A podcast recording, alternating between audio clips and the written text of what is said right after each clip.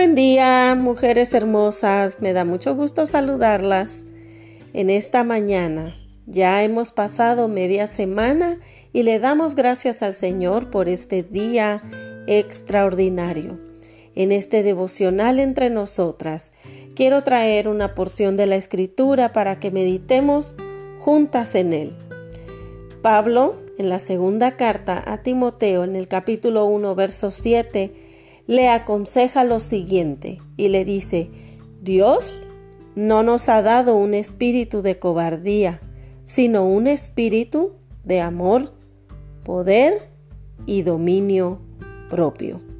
Hoy quiero hablarte acerca de la disciplina y me quiero enfocar en el área de nuestra mente, desarrollando una mente disciplinada, una mentalidad de autocontrol.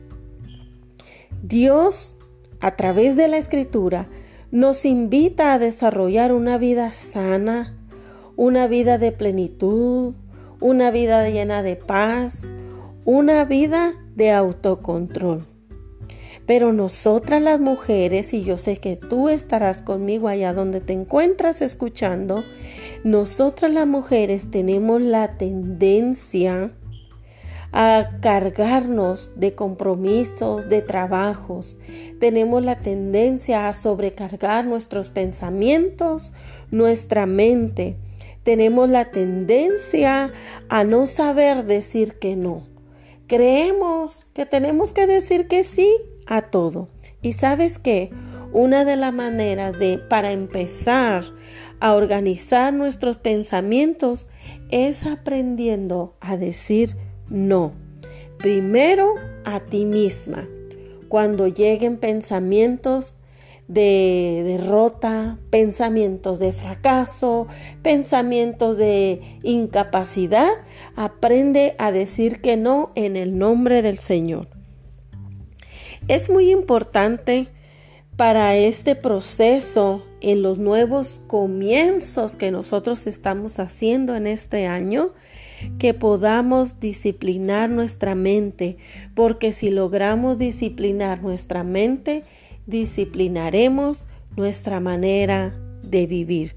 Quiero hablarte de tres cosas. Número uno, aprende a vivir con excelencia tu presente. Deja atrás el pasado. Eso traerá salud a tus pensamientos y a tu vida y podrás tener una vida de plenitud, una vida llena de satisfacciones. Disfruta el reto de vivir el momento actual en el que te encuentras y entonces provocarás una vida de plenitud. Y sí lo podemos hacer porque el Señor nos equipa con todo para poder lograrlo.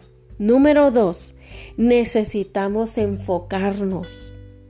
Nosotras podemos crear un caos en nuestros pensamientos cuando no nos enfocamos. Aprende a decir que no. Para que te enfoques tienes que aprender a decir que no para que te mantengas en tus metas y puedas lograrlas y no tengas distracciones innecesarias que lo único que hacen es minar tus fuerzas. Número 3. Desarrolla resistencia mental. Trabaja en la salud de tu mente y de tus pensamientos. Es importante que aprendamos a pasar la página. Si algo no nos salió bien, si algo en el pasado sentimos que nos fracasó, está bien con ello. No te quedes estancada, no te quedes fijada, no te quedes detenida en ese momento.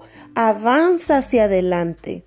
Eso es una manera de empezar a ponerle orden a tus pensamientos. Nuestra mente es educable y la palabra del Señor nos aconseja a que lo hagamos. Mira, en, en Filipenses 4:8 nos aconseja la palabra del Señor a que decidamos en qué cosas vamos a pensar.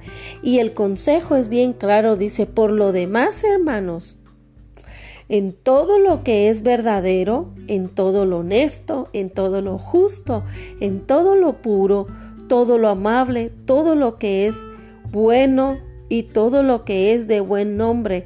En esto pensad, para que te des cuenta, tú, allá donde te encuentras, que sí podemos ordenar nuestros pensamientos, que sí podemos avanzar.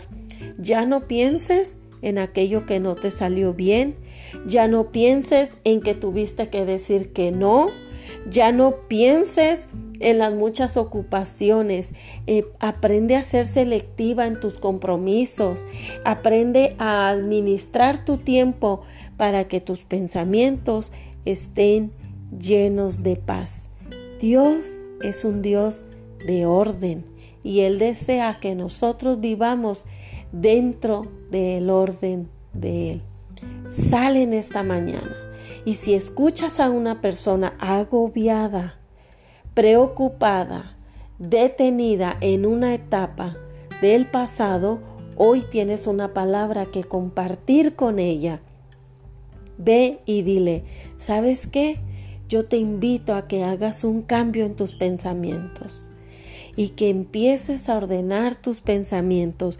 Y sí, Dios no nos ha dado un espíritu de cobardía, así que sí lo podemos hacer. Nos ha dado un espíritu de amor, de poder y de control, de dominio propio. Que tengas un día extraordinario, que tengas un día que puedas disfrutar al máximo en tu trabajo, en tu iglesia y con tu familia. El Señor te bendiga en esta mañana.